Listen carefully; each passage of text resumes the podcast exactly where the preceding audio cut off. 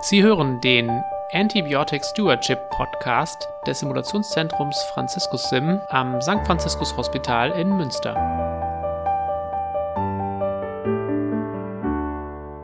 Liebe Zuhörerinnen und Zuhörer, herzlich willkommen zu einer neuen Folge unseres Antibiotic Stewardship Podcasts.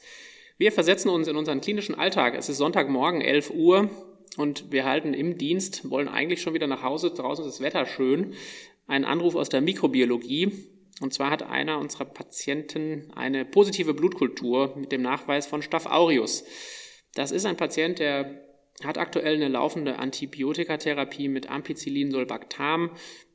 Habe ich gerade noch gesehen auf der Visite, dem geht es klinisch ganz gut. Muss ich jetzt auf diesen Befund reagieren? Das möchte ich klären mit Dr. Dennis Knag aus unserem Kompetenzzentrum Mikrobiologie und Hygiene am St. Franziskus Hospital. Hallo, Herr Knag. Vielen Dank für die Einladung. Welche Bedeutung hat dieser jetzt einmalig nachgewiesene Befund bei unserem Patienten?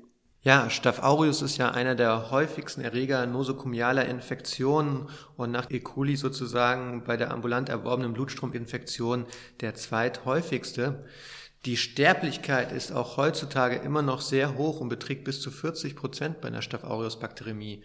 Und der Keim an sich ist immer eigentlich eine Behandlungsbedürftigkeit, weil er sehr virulent und auch pathogen ist. Er kann sozusagen leicht im Blutstrom überleben, kann eine Biofilmbildung sozusagen durchführen und so am Prothesen kleben bleiben. Er kann aber auch chronisch persistieren, zu Infektionen, Spätrezidiven führen. Und daher geben sich ja ganz viele unterschiedliche klinischen Bilder, die wir in Ihrem klinischen Alltag jeden Tag sehen. Da sind wir eben schon im klinischen Alltag. Da ist das Bild, was Staph aureus auslösen kann, sehr breit. Wir können eben neben Blutkulturen nachweisen auch lokale Infekte, zum Beispiel in Wunden haben. Es kann sich aber auch das Vollbild einer Sepsis, also dem Zustand mit Organdysfunktionen als Antwort auf eine Infektion bis hin zum septischen Schock entwickeln. Da ist das Spektrum sehr breit und wir erleben eben auch häufiger eine kontinuierliche Ausbreitung einer Staph aureus Infektion über den eigentlichen Infektionsherd hinaus und haben auch immer wieder Patienten, die auch nach Monaten oder gar Jahren wiederkommen mit Problemen, die auf einen nicht ganz sanierten Infektionsherd rückschließen lassen. Das sind dann Beispiele wie Spondylodiscitiden, Endokarditiden oder auch Probleme mit Gelenkinfektionen bei Prothesen. Daraus ergibt sich die Frage, warum ist es eigentlich so, dass sich das so häuft bei ambulanten Verläufen, Herr Knag? Der Staph aureus muss ja letztendlich irgendwie in den Blutstrom kommen. Häufig kommt er entweder exogen oder eben auch endogen durch die eigene Kolonisation rein. Und häufig sind auch, wie Sie schon erwähnt haben, die inadäquate Antibiotikatherapie vorher ein nicht sanierter Infektionsherd oder auch ein prolongierter Verlauf einer langen klinischen Erkrankung ein großes Problem. Wir werden da im weiteren Verlauf noch darauf zu sprechen kommen, was man tun kann, dass es eben nicht zu diesen prolongierten Verläufen kommt. Zurück nochmal zu unserer Meldung unseres Patienten. Wir haben ja häufig erstmal die Meldung, dass Gram-positive Haufenkocken nachgewiesen sind, die sich dann später vielleicht auch als Staphylococcus epidermidis erweisen.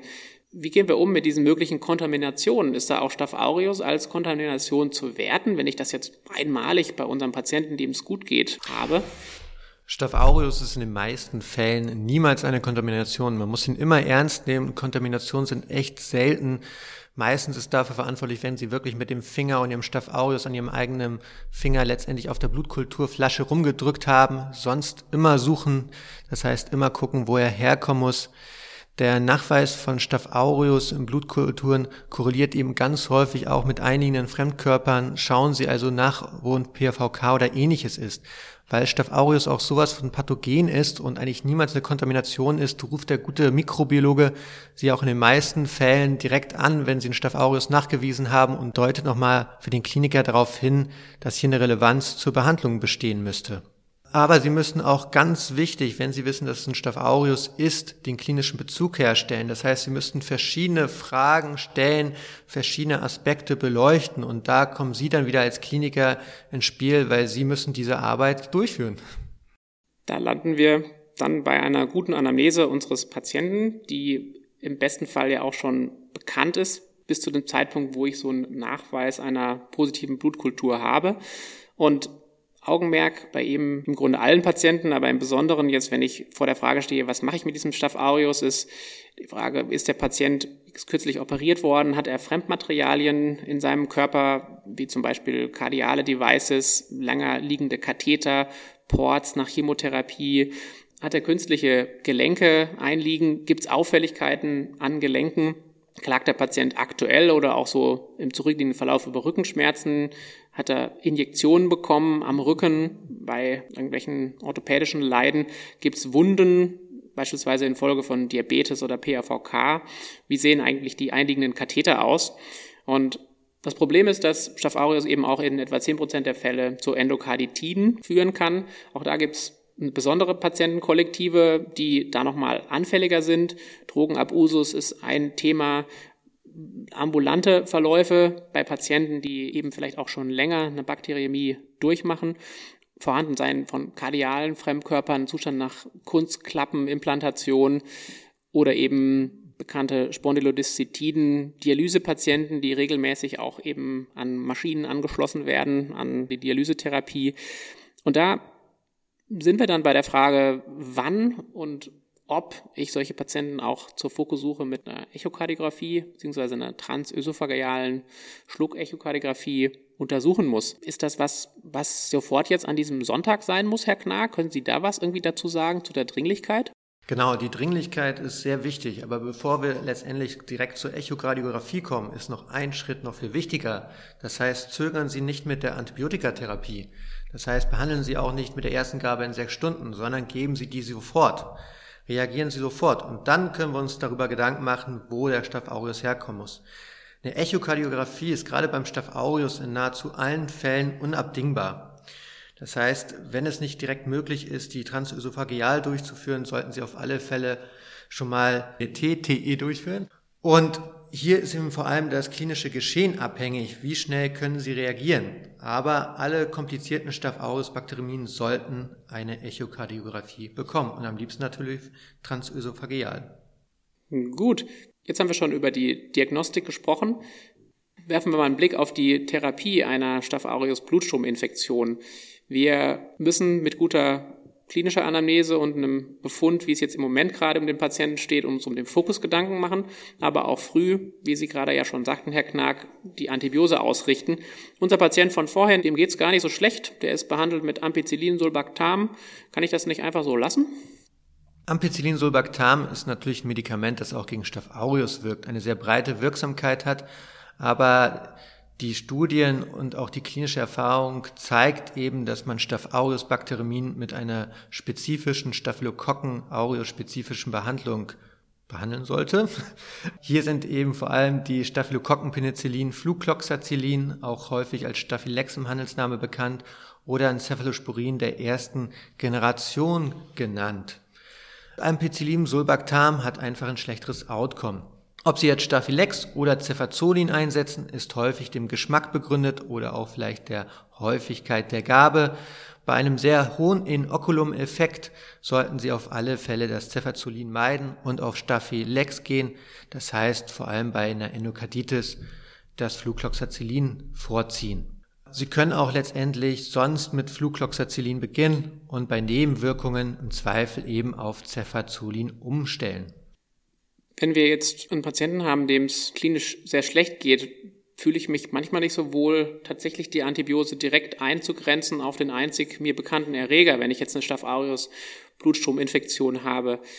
Das ja dann doch recht schmal ist, wenn ich das auf Cefazolin deeskaliere. Wie können wir da aus Ihrer Sicht mit umgehen? Das ist vermutlich ja der klinische Alltag, dass wir sehr viele Differentialdiagnosen gleichzeitig bei unseren Patienten abbilden müssen. Das stellt auch kein Problem dar. Dann kombinieren Sie einfach. Sie können ja klassischerweise zum Beispiel Staphylex mit einem anderen Breitspektrum Penicillin erweitern oder auch, wenn Sie sowieso schon Tazobac als kalkulierte Therapie gehen, einfach Cefazolin dazugeben und dann im Laufe der Zeit den Fokus näher erörtern und wieder deeskalieren. Jetzt hat unser Patient offenbar eine bislang ganz gute Verträglichkeit der Therapie mit Ampicillin-Sulbactam gehabt. Nun habe ich einen Patienten vielleicht vor mir, der mir was von einer Penicillinallergie erzählt. Wie gehe ich denn jetzt damit um? Die Penicillinallergie scheint so ein bisschen die größte Krux unseres medizinischen Systems zu sein. Nahezu jeder Patient hat irgendwie mal wohl eine Penicillinallergie reingeschrieben bekommen. Die Relevanz ist häufig sehr gering. Fragen Sie explizit nach, wie die Allergie sich geäußert hat und ob es eine Sofortreaktion gegeben hat. Dann können Sie häufig schon letztendlich eine Allergie ausschließen. Näheres dazu werden wir aber auch noch mal in einer weiteren Podcast-Folge besprechen. In den meisten Fällen, wenn Sie trotzdem unsicher sind, können Sie trotzdem aber Cefazolin geben und das sollten Sie auf alle Fälle auch machen. Die Kreuzreaktion ist meistens gering. Falls der Patient trotzdem gegen alle Beta-Lactame, was äußerst selten ist, reagieren sollte, haben Sie natürlich immer noch Möglichkeiten, auf Adaptomycin oder eben auch Vancomycin zu schwenken. Jetzt haben Sie mit den Substanzen Daptomycin, Vancomycin ja auch Präparate genannt, die zur Therapie des methicillin-resistenten Staph aureus in Frage kommen. Wann würden Sie denn empfehlen, dass man auch primär MRSA wirksame Substanzen einsetzt? Haben Sie uns da einen Tipp? Genau. In den meisten Fällen ist ja sozusagen der Mikrobiologe heutzutage auch schneller geworden, dass wir relativ schnell auch wissen, ob der Staph aureus Methicillin empfindlich oder resistent ist. Diesen kleinen Zeitraum vielleicht von einem Tag können Sie dadurch auch schon abdecken, indem Sie einfach nochmal die Anamnese durchgehen. Hat der Patient eine MRSA-Anamnese? Hat er eine häufige nosokomiale Krankheitsgeschichte oder ist der Schweregrad so groß ausgeprägt im klinischen Bild, dass sie sozusagen kalkuliert auf alle Fälle breit bleiben sollten? Da die meisten Patienten ja auch heutzutage schon mehrmals im Krankenhaus waren, häufig MRSA-Screening-Abstriche bekommen, ist das Risiko, wenn die negativ gewesen sind, sehr gering. Insgesamt ist die MRSA-Rate in Deutschland dabei 10 bis 5 Prozent, zurzeit eher bei 10. Das heißt, hier ist auch das prozentuale Risiko gering. Aber man muss natürlich auch sagen, es gibt immer wieder Fälle für Kombinationstherapien, wo Sie im Zweifel auch eine biofilmaktive Kombinationen wählen sollten. Und das sind eben wichtige klinische Krankheitsbilder, die Sie als Kliniker jeden Tag sehen. Da haben Sie ja vorhin schon genannt, dass Staph aureus eben ein Keim ist, der sich auch besonders gerne niederlässt an künstlichen Oberflächen im Körper, so dass wir da eben besonders aufpassen müssen auf die Patienten mit künstlichen Herzklappen, mit elektronischen Implantaten, mit auch Gefäßprothesen, Gelenkprothesen und da empfiehlt es sich einfach klinisch genau hinzugucken, wenn die Patienten in entsprechend schlechtem Zustand sind, auch nicht zu zögern und eine Kombination einzusetzen, zusätzlich zu der vorhin erwähnten Therapie mit einem Staphylokokken-Penicillin. Was sind da so Ihre Substanzen, die Sie empfehlen? Denn das sind ja oft Fälle, die wir auch im Alltag gemeinsam diskutieren. Genau, die Evidenz ist relativ gering für Staph aureus, wenn keine fremdkörperassoziierten Infektionen vorliegen. Aber wenn welche wie Prothesen drin sind, Herzklappen, Gefäßprothesen oder ähnlichen, ist die Kombinationstherapie häufig sinnvoll. Da gibt es Kombinationspartner wie zum Beispiel Rifampicin, das relativ gut in die Biofilmbildung eindringen kann, oder auch das Phosphomycin, eine tolle Substanz, die Sie nicht nur vom Harnwegsinfekt kennen, sondern jetzt eben auch als IV-Form, die Sie dann sozusagen benutzen können. Sie dringt gut in Gewebe ein und penetriert letztendlich überall hin. Gerade bei Spondylolisthiten, Abszessen, ZNS-Infektionen, die sehr, sehr schwer sind, ist es ein guter Kombinationspartner. Die Therapiedauer ist hier häufig eben abhängig vom klinischen Bild, das Sie dann mit dem klinischen Kollegen, dem Infektiologen, dem Mikrobiologen im Individualfall besprechen können. Wir werfen noch mal einen Blick auf unseren Patienten. Das ist nämlich mittlerweile nicht mehr Sonntag, sondern zwei Tage später. In Kontakt mit unserer Mikrobiologie wurde der Patient umgestellt antibiotisch auf Fluxloxacillin, hat am Dienstag ein TE bekommen.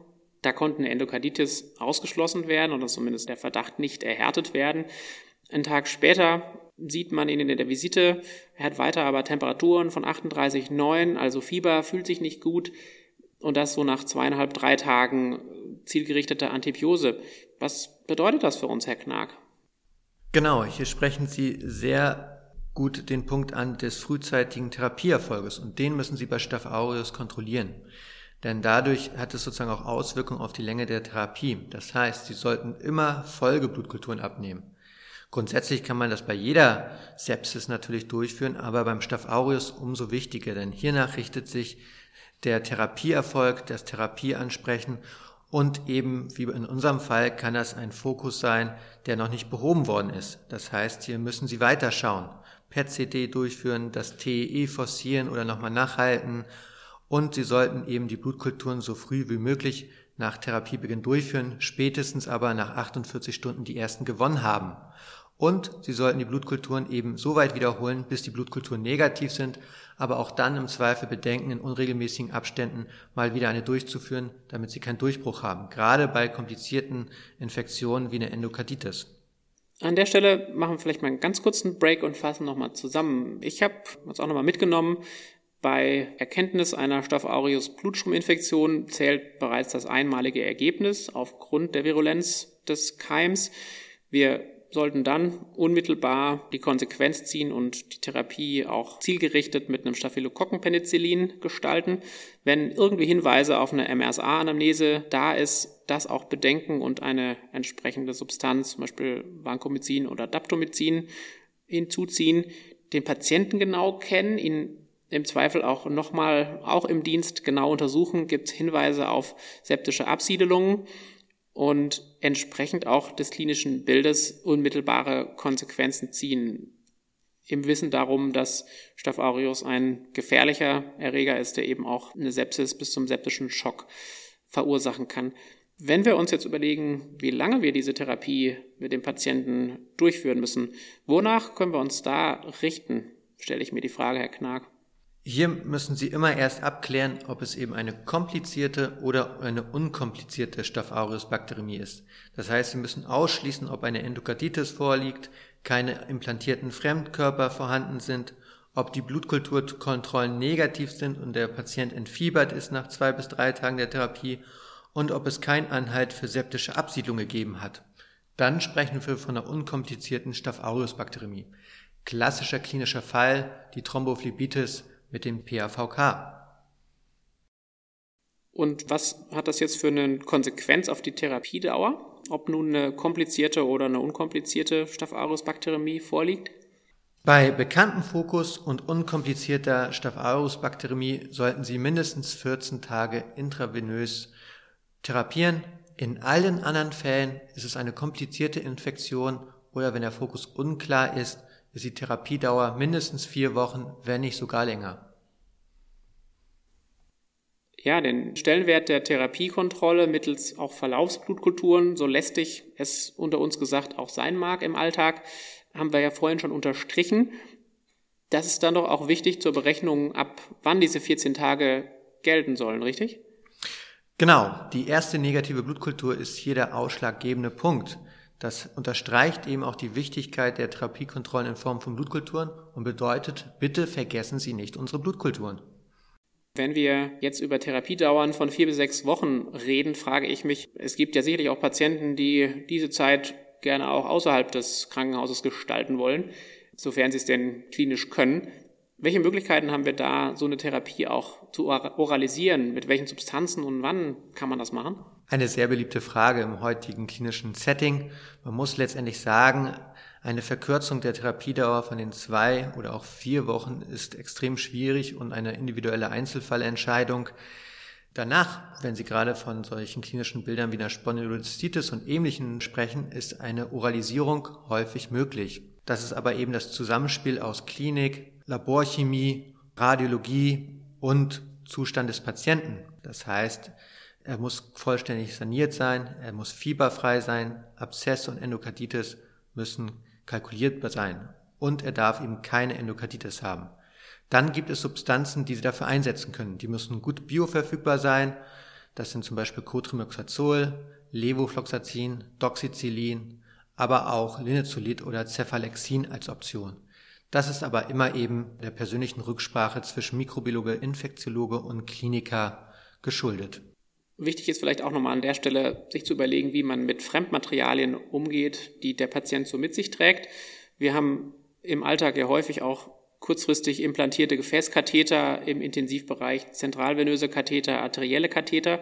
Da ist es unsere Gründlichkeit bei Auftreten einer bislang nicht adäquat behandelten Staph aureus Bakteriämie, die auch einmal komplett zu wechseln. Wir nennen das dann manchmal Plastikwechsel. Nicht so einfach ist es eben bei Fremdkörpern, die man nicht mal eben ausbauen oder wechseln kann, seien es Prothesen, Gelenkprothesen oder aber auch kardiale Devices. Da ist ja ein Umbau mal eben nicht zu gewährleisten. Wie gehen wir damit um?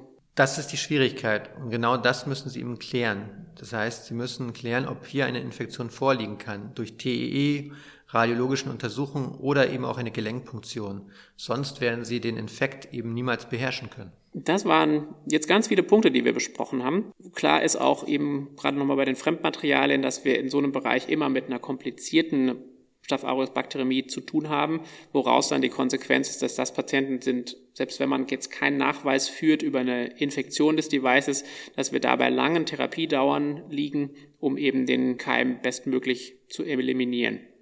Zum Abschluss, Herr Knack, gibt es eine Sache, die Ihnen im Umgang mit Staph aureus besonders wichtig erscheint? Genau. Letztendlich muss man sagen, müssen Sie ja die Staph Bakteriämie erstmal erkennen. Das heißt, die mikrobiologische Probenentnahme ist essentiell. Das heißt, zu jedem unklaren Fieber gehören Blutkulturen. Wenn Sie Staph aureus im Urin finden, denken Sie dran, dass es Ausdruck einer sekundären Blutstrominfektion sein kann und nehmen Sie ebenfalls Blutkulturen ab. Oder auch wenn Sie Wunden und ähnliches haben, denken Sie daran, im Zweifel Blutkulturen trotzdem durchzuführen. Das ist der elementare Punkt, um Staph aureus zu entdecken. Liebe Zuhörerinnen und Zuhörer, wir kommen jetzt zum Ende unseres Podcastes. Wir haben einige Punkte jetzt angesprochen, glaube, wir haben gelernt, man kann Staph aureus Blutstrominfektionen auch nur finden, wenn man sie sucht. Denn ansonsten vergeben wir uns eben auch die Chance, adäquat darauf zu reagieren. Wir haben über die Wichtigkeit der Therapiekontrolle gesprochen, dass wenn wir einmal anfangen, sowas auch zu behandeln, dass wir da rechtzeitig nachschauen müssen, ob wir auf dem richtigen Pfad sind und falls da eine Therapie ansprechen, sowohl klinisch, aber eben auch blutkulturell nicht zu sehen ist, dass wir uns weitere Gedanken machen, ob wir möglicherweise einen weiteren Infektfokus, den es zu sanieren gilt, übersehen haben. Dass sich das lohnt, das weiß man, denn richtiges Management im Umgang mit Staph aureus Blutschirminfektionen kann Überleben unserer PatientInnen verbessern. Und wir hoffen, dass wir einen kleinen Beitrag für alle geleistet haben, die bis hierhin zugehört haben. Vielen Dank fürs Gespräch, Herr Knag. Vielen Dank. Und allen Zuhörern vielen Dank für die Aufmerksamkeit. Unser Podcast-Team ist jederzeit für Nachfragen, Kritik oder Anregungen zu weiteren Themen per E-Mail erreichbar auf der Adresse podcast.sfh-münster.de. Dann bis zum nächsten Mal.